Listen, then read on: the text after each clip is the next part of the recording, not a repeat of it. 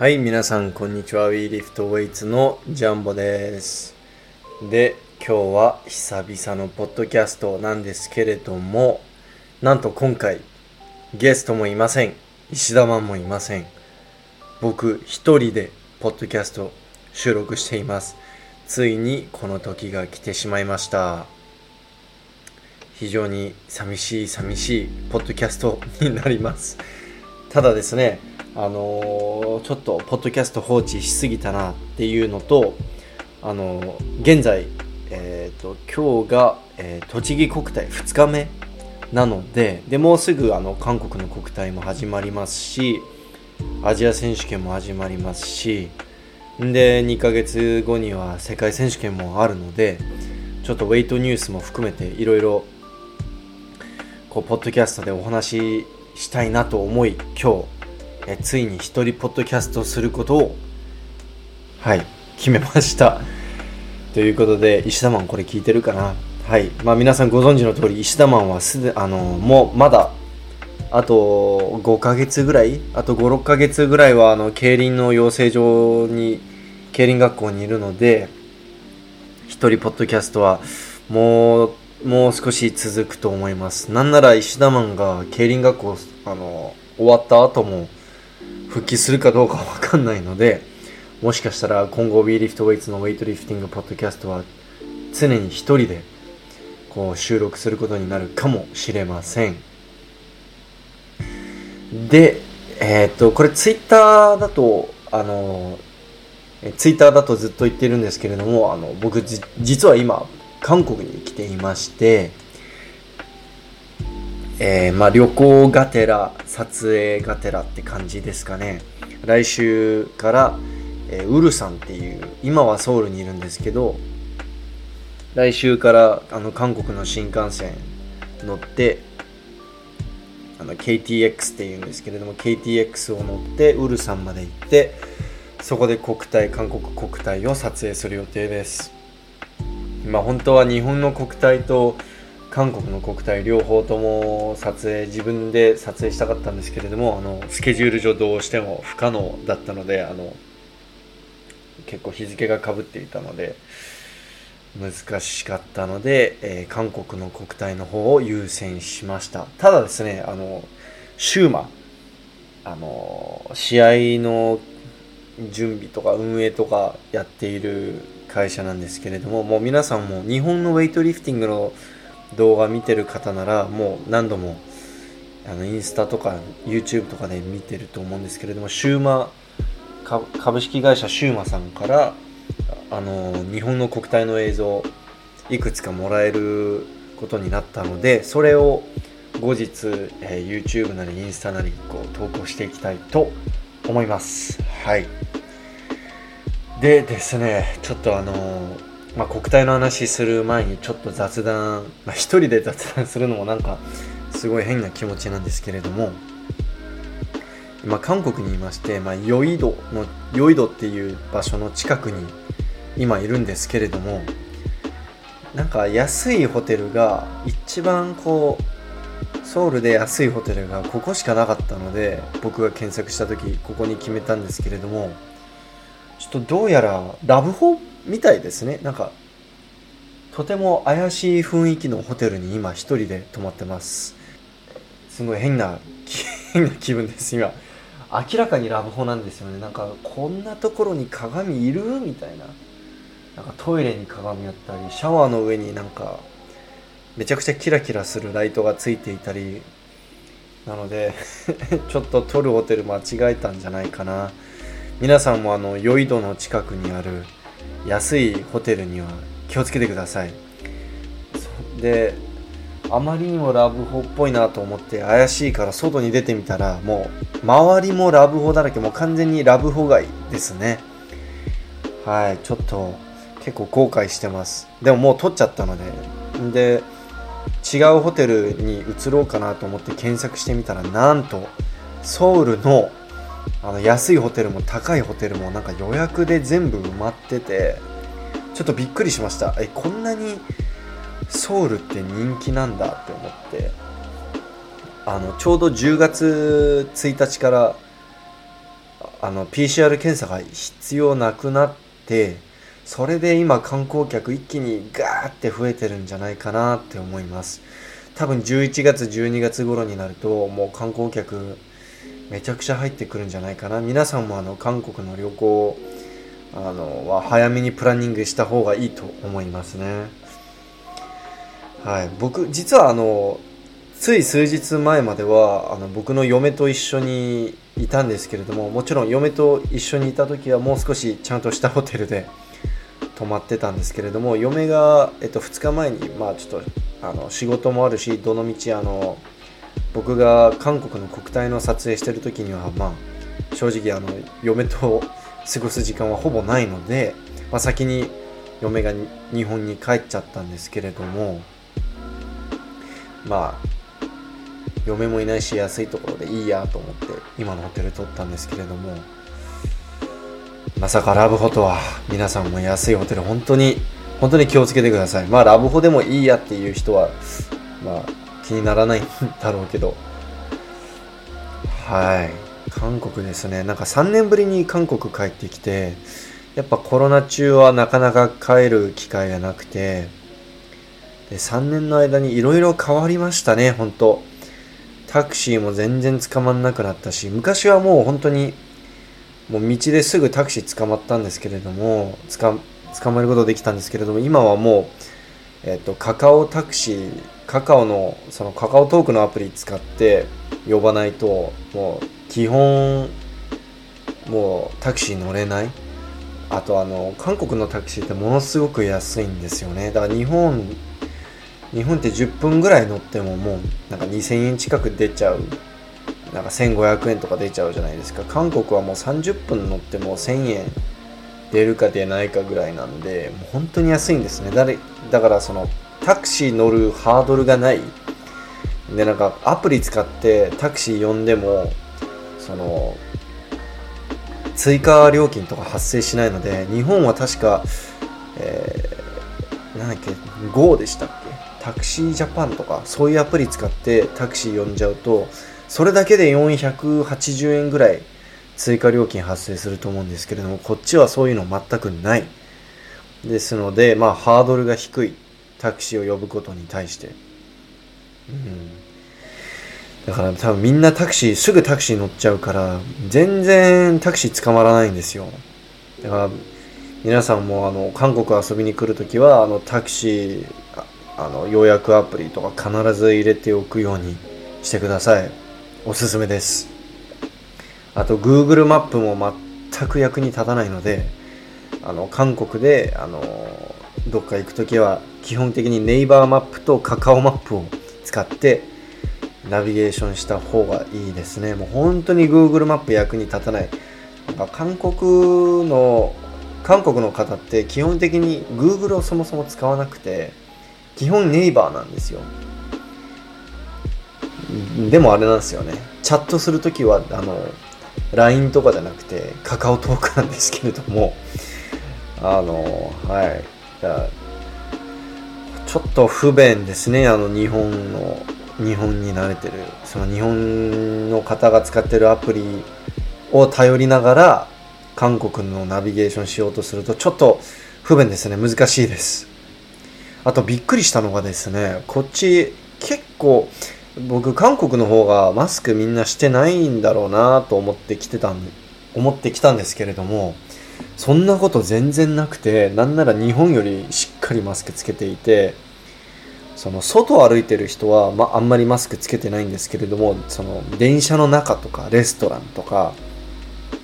あのジムの中とかはもうみんな必ずマスクしてます。であの顎マスクも一人もいません。あの絶対鼻までちゃんとマスクつけていますみんな。でこれがまあこれ僕これ予想なんですけれどもマスクしてないとその日本特に東京の方は、まあ、ちょっと睨んだりもしくはなんかちょっと舌打ちとかするかもしれないけどちゃんとなんか文句言ったり喧嘩するになることはないんですよね。こう東京の人って基本他人に無関心っていうかでも韓国の人はそのちょっとしたことでもうすぐ喧嘩するんでちょっと関西人関西人っぽいところがこれ関西人に関西の方にちょっと失礼なんですけれどもちょっと関西人チックなところがあってもうすぐ喧嘩になるんですよ。だからあのマスクしてない人が電車で電車に乗ってたりするともうなんか多分知らないおっさんとかおばさんが来て「おいてめえなんでマスクしてねえんだよ。おいふざけんなよ」って感じでこうすぐ喧嘩になっちゃうしあと実際にあのー、なんだっけそういった場所でマスクをしてないと罰金が、えっと、発生しちゃうので多分日本は日本政府はマスクをしてくださいってお願いしてるだけ。実際のその法的な強制力はないと思うんですけれども韓国では実際に罰金が発生しちゃう発生しちゃうので、まあ、実際にその罰金支払ってるところを見たことはないんですけれどもそのやっぱりその日本の政府よりは強制力があるんじゃないかなってちょっと思いましたこっちにいて。あまああと普通に喧嘩にトラブルとか起こしたくないっていう気持ちもあるんだと思います。だから僕ぶっちゃけますと僕東京であんまりマスクしつけてないんですよね。その鼻とか出してても。その、まあ、正直鼻出しちゃったらマスクとして意味ないじゃないですか。でもみんな鼻出してるじゃないですか。電車とか乗ってると。だからもうなんかマスクする意味なくね？と思って。あんまりマスクしてないんですね。東京にいる間。ただこっちに来てもうしっかりマスクつけてます。鼻まで。ちゃんとカバーして。歩いてます。ちょっとマスクに慣れてないある意味マスクに慣れてないせいでちょっとあの苦しいですね今。はい。あとはちょっと韓国久々に来て驚いたことなんかあるかな。特にないかな。そんぐらいですかね。雑談はこれぐらいにしましょうか。はい。一人雑談これぐらいにしときます。ではあのー、現在えっと、えー栃木国体の2日目が終了したばっかでして成年男子の55キロ級61キロ級67キロ級73キロ級81キロ級89キロ級96キロ級109キロ級が、え終了したばっかですね。はい。それで、えーと、明日の朝が、えー、成年男子の、えー、109キロ超級になります。はい、まだ女子は、えー、女子の試合とか少年男子の試合は一切開催されていないです。なのでちょっと今あの大会結果の記録を、えー、見ながらえっ、とちょっと話していきたいと思います。ちょっとあの特にすごいなと思った記録とかについて話していきたいと思います。全てはちょっと難しいの時間的に難しいのでちょっとハイライトだけ感じです。でまず55キロ級から。まああの基本その国体も全日本も1位2位の人。1位から3位の人ってあんまり全日本とそんな変わらないんですけれども55キロ級はもうはい。結構違いましたね。あの全日本選手権ではちょっと僕の記憶が間違ってなければ1位が中越選手2位が砂山選手3位が権田選手だったと思うんですけれどもなんと今回は1位権田選手です。はい、えー、102キロ102キロスナッチ134キロ弱で236キロトータル優勝。しかも、えー、大会新記録。で2位が、えー、中越選手。105キロスナッチ大会し、え大会あ違うのか。105キロスナッチ130キロクリアンドジャークで2位。で、えーと、久保海斗選手が95キロスナッチ130キロクリアンドジャークで3位。で今回砂山選手が4位だったんですけれどもスナッチは1位でしたね。大会新記録107キロ。まあその115キロで日本記録も取っている選手なので、まあ、スナッチで1位は取るだろうなと思っていました。ただあの普段なら中越選手と砂山選手が2トップでフィニッシュしているんですけれども毎年。今年は2人ともあまり調子が良くなかったみたいで中越選手はもう、えっと、関東ブロック大会の時からめちゃくちゃ不調だったみたいで僕にも直接 DM でめちゃくちゃ不調調子悪いんですよねって言ってました。なのでまあちょっとあのなんだっけ2年前の全日本だっけな2年前か1年前の全日本では114キロまでスナッチしている選手なので、まあ、105キロまでしか触れなかったっていうのはあの結構調子悪かったんじゃないかな。はい。で、中越選手といえば、えー、どちらかというとジャーカーなイメージなので、ジャークで負けたのもちょっとあの意外でした。まあ、今回は権田選手がもう本当に絶好調だったので、あの本人も優勝した時めちゃくちゃ喜んでたので多分本人にとっても意外な結果だったんじゃないんですかねはいえ権田選手あの全日本選手権の時も一緒に飲みに行って本当にこう面白い方であの確かですね、と野犬？野犬？野犬ってちょっとあれか。野良犬を引き取ったりするそのところで働いていてその自分も野良犬を1匹引き取って飼っているんですけれども5年ぐらい経っても未だにその野良犬が懐いてくれないらしいですね。なのでなんか玄関の近くに あのケージでケージに閉じ込めて飼っているらしいです。はい。結構あの面白い方です権田権田選手はい。あとは、えー、61キロ級の結果を見ていきましょう。今回優勝したのは、平井隼人選手です。はい、平井隼人選手といえば、えー、ついこの間僕が岡山で撮影した時にお世話になった、えー、岡山オールスターズっていう動画を YouTube にアップロードしてるんですけれども、その時に撮影した岡山県出身の選手になります。あの東京オリンピックレースでも、えーと、世界選手権とか出ていた、まあ、実績のある選手なんですけれども119キロ、えー、大会新記録と、えー、148キロクリアンジャークでトータルが267キロで優勝しました。2位は平井海斗選手。で3位が佐野佐野幸太郎選手なんですけれども今年は61キロ級で、あのー、今年の国体では、あのー、名前が出てこない、えっと、元木、そうだそうだ、全日本選手権で優勝していた元木一馬選手と、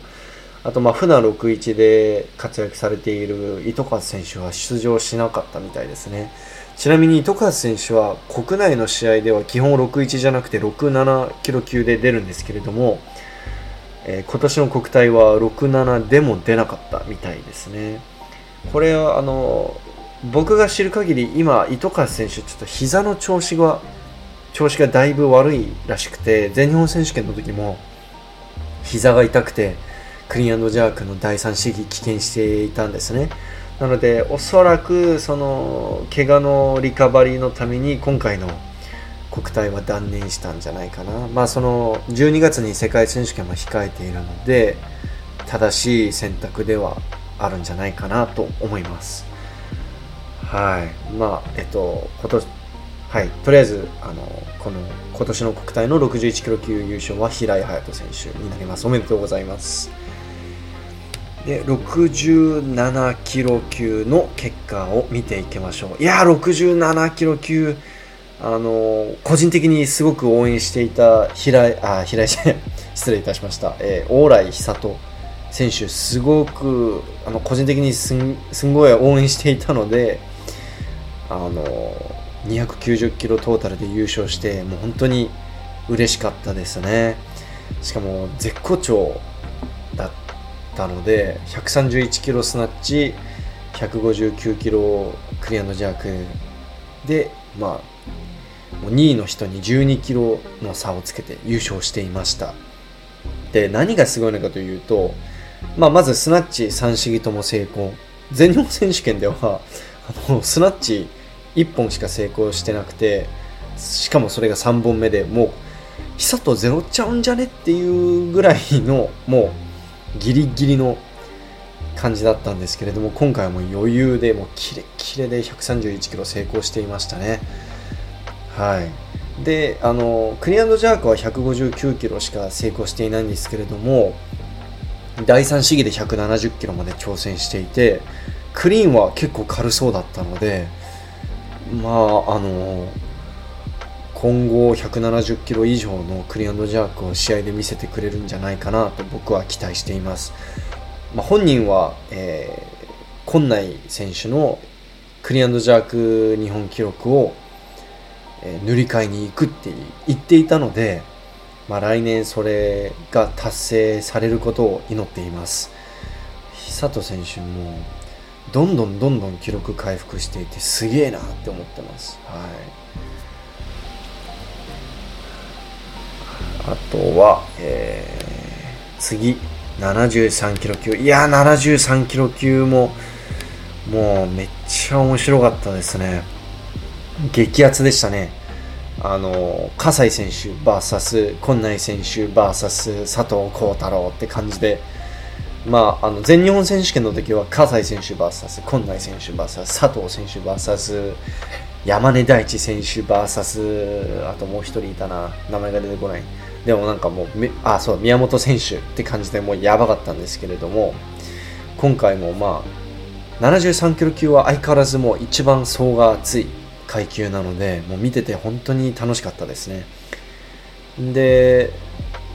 まあ毎年73キロ級といえば今内選手もしくは宮本選手が優勝するんですけれども今回ははい葛西武宏選手が、えー、141キロスナッチ185キロクリーンジャークで見事逆転ジャークして優勝しました。何がすごいかというとこの185キロクリアンドジャーク、え2本目で179を失敗した後にさらに重量を上げて成功しているんですよね。だからこ失敗した後に6キロ重量を増やしてしかもそのなんかその全日本選手権の時初めて73キロ級としてこう出場してこう失格してしまった子になんだろうトラウマではないですけどこう苦い思い出があるのにもかかわらずこう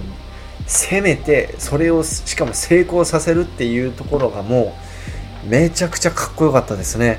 しかもなんと185キロ大会新記録になります。はい。しかもこれ185キロって今内選手のクリーンジャークベストより2キロ上なのでこれ相当すごいですよ。はい。しかも、葛西選手の、え、81キロ級としての自己ベストが192キロだと思うんですけれども、その、8キロ減量があったのにもかかわらず、その、81でのベストの7キロ下を、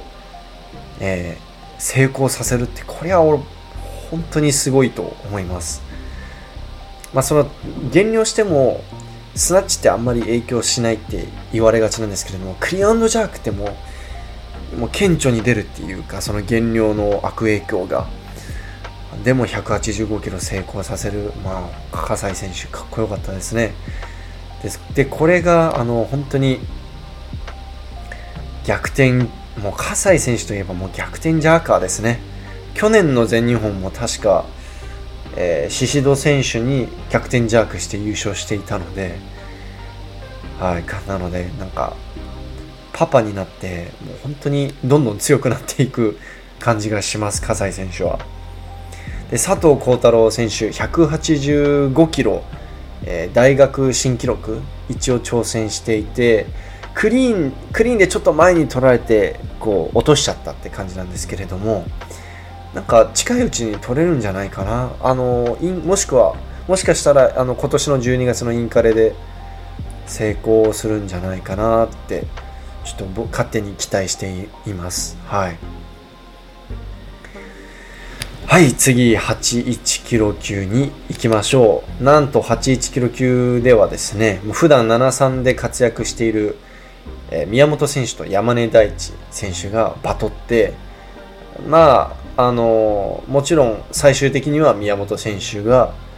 1位見事優勝したんですけれども、まあ、どうしても邪悪で山根選手がこう宮本選手にかなわないっていうところがあるのでなので最終的には宮本選手の優勝となりました。ただですね山根選手こうスナッチで104その宮本選手は148キロスナッチジャークが180キロ。で山根選手144の170キロで、まあ、トータルでは14キロ差なんですけれどもスナッチで3本目で山根選手が149キロ挑戦していてもう本当に惜しかったのでもしかしたらあのスナッチで宮本に勝っていたかもしれませんね。はい、149キロって宮本選手でも調子悪かったら取れない重量なのでちょっとあの一瞬取れそうだったので結構見てて興奮しましたね。はい、では次89キロ級で89キロ級これも意外だったのがまあ全日本の時みたいに宍戸選手が優勝すると思ったんですけれども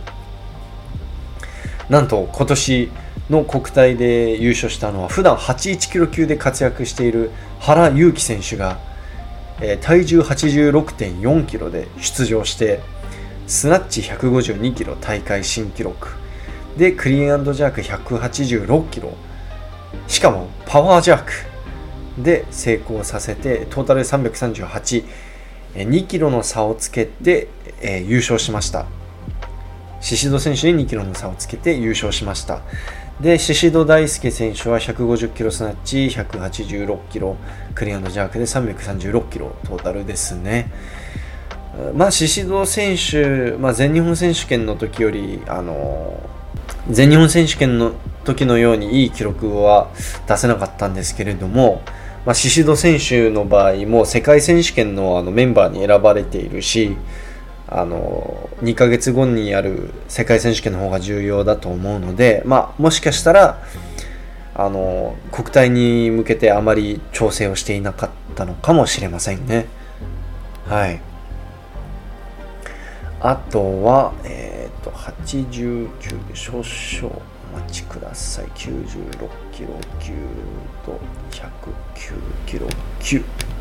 はい。じゃあ89、あ、間違えました。96キロ級を見ていきましょう。で、全日本選手権でも優勝していましたけれども、西川選手が、えー、国体でも優勝しました。なんとですね、スナッチで161キロ、ジュニアナショナルレコード、ジュニア日本記録ですね。と、クリーンジャークで185キロで、えー、100あ346キロなんとこれも、えー、ジュニア日本新記録になります。で2位が普段109とか102で活躍されている田中太郎選手が、えー、162キロ、えー、大会新記録。で180ああ失礼いたしました。162キロ大会新記録のスナッチ。プラス181キロクリアンドジャークで343キロ。トータルで2位。に2位になりましたね。はい田中太郎選手岡山オールスターズで撮影した時ちょっとあまり調子良くなさそうだったんですよね。でなんか160キロあのできるかできないかみたいな。でクリアンドジャークもあの180キロを引いてあのビビっちゃって失敗しちゃってたのであのしかも田中選手が100キロ以下の体重で試合に出たのって多分高校とか高校以来とかじゃないですかね。大学生以来とかだと思うんですよね。だから96キロ級でここまで仕上げるとは思いませんでした。特に162キロスナッチはもう本当にびっくりしましたね。もうめちゃくちゃ綺麗に取れてました。で何がすごいかというとスナッチ1本目147キロなんですよ。147から160キロ、まあ、クリアンドジャークだったらなくはないんですけれどもこの飛ばし方は。スナッチで13キロ飛ばすのはなかなか見ないですね。で147と160の間にめちゃくちゃ試技多かったんで結構160やる頃にはもう体も冷めきってたと思うんですけれどももう余裕で取ってましたね。はい。でなんとこれが一番意外だったんですけれどもジャークの優勝は、えー、なんと矢吹武選手でした。191キロ大会新記録。あの僕はてっきりあのスナッチもジャークも西川君が優勝すると思ってたんですけれども今回西川選手えトータルでは優あの優勝したんですけれどもスナッチもジャークも1位ではなかったんですよね。なんかちょっと世界選手権2018年世界選手権の時のルーシャウジュンを思い出すような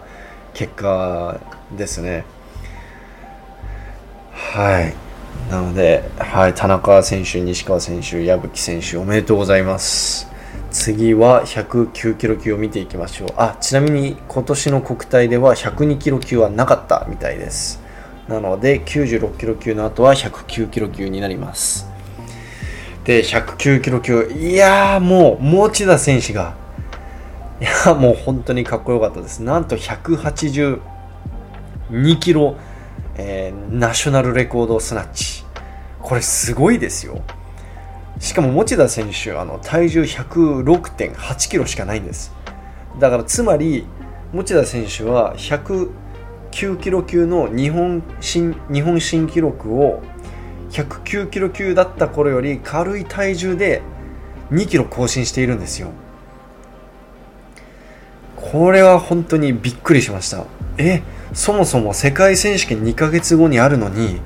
こんな攻めた試技するんだって思って。僕はそのなんか国体って結構点数取れればいいやみたいな選手多いので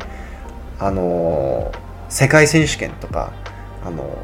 それ以外の国際試合とか控えてる選手は手抜いちゃったりするんですけれどもいやもうこの日の持田さんはもう攻めまくっていましたね。はい。まあその第一試技とか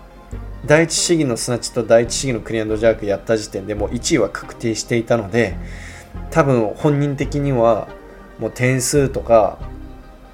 あの順位とか気にせずこう自己新記録を狙っていきたいって感じだったのかなと思います。はい。いやこの182キロってそのこれって結構面白い数字でポンドに換算するとちょうど400ポンド超えるんですよ。401ポンドとか。だから結構アメリカ人の超級の選手とか109キロ級の選手ってその182キロのスナッチにすんごいこだわったりするんですよ。400ポンドスナッチしたんだぜみたいな。でこの182キロしかもこれ多分超級ではない選手で180キロ以上の重量やるのはまあ日本人初じゃないですかね。はい。で邪悪では223キロこれもえー、成功していた成功していたら日本新記録だったんですけれども残念ながらクリーン立ったんですけれどもジャークがはいダメでしたね。でもクリーンドジャーク215キロまでは成功しています。トータルが397キロ、えー、大会新記録になりますね、まあ、持田選手あのジャークは惜しかったんですけれどもスナッチの自己新そして日本新記録おめでとうございます。はい、で僕が個人的にめちゃくちゃ応援していた、えー、ジェンディ・イマム選手は、えー、3位。で152キロスナッチ187キロクリアンドジャーク339キロで3位でした。はい。実は4位のヤラ選手と同じトータルなんですけれどもその先に上げたのがジェンディ選手だったのでジェンディ選手が3位になりました。はい、ジェンディ選手、あのまあ、まだどうなるかわからないんですけれどもしかしたら今年で引退するかもしれないって言っていたのでちょっと最後にウェイト完全にやめちゃう前にあのポッドキャストに出てもらおうかなと思っています。はい、あとは、えー、で2位があの岩崎選手。岩崎選手あの全日本選手権で109キロ級で優勝していた選手なんですけれども確か163の200やって363キロトータルで優勝していましたね。ただ今回の国体ではあのあんまりその全日本の時ほど調子が良くなかったみたいで160の190350キロであの2位でした。まあその全日本の時の数字をやっても、まあ、持田さんに勝つことはあの難しいと思いますのでしかもあれなんですね。岩崎選手って101キロしかないんですね。あれかな。全日本選手権とかでは100今後の試合では102キロとかで出る予定なのかな？はい。って感じです。今日は109キロ級までしかやってなかったのでえー、長級の試合は明日、えー、10月8日、8日、10月8日からになります。で、あの、ツイッターで国体のライブ配信のリンク先貼ってあるので、ぜひ、あの、WeLiftWeights のツイッターから、あの、国体のライブ配信チェックしてみてください。インスタでも随時アップロード、アップロードっていうか、更新、アップデートしているので、そちらもチェックしてみてください。はい。なので今日のポッドキャストはこれぐらいですかね。あの、一人で喋っていると、その、声が枯れるのが早いですね。なんか、めっちゃ喉今しんどいです。石田マンがいないから ちょっと、あの次ポッドキャスト投稿するのはおそらく韓国の国体の撮影が終わった頃にアップロードするんじゃないかなですのであの WeLiftWeights Weightlifting Podcast あのまだあのフォローしていない方はあの Spotify や Apple Podcast でこのウェイトリフティングポッドキャストフォローできるのでぜひそちらでフォローしてください。あとあの評価もできるので Apple Podcast、Spotify で、えー、評価ボあの5つ星の 評価ボタンとあのもしお時間あればレビューもぜひ投稿してください。はい。で、あとあの今ちょっと韓国にいるのであのオンラインストアクローズしているんですけれどもあの日本に帰ったらオンラインストアもまた再オープンするのでぜひあの再オープンしたあのオープンした際には、えー、オンラインストアチェックしてみてください。はい。ということで今回のポッドキャストこれぐらいになります。最後までご清聴いただきありがとうございました。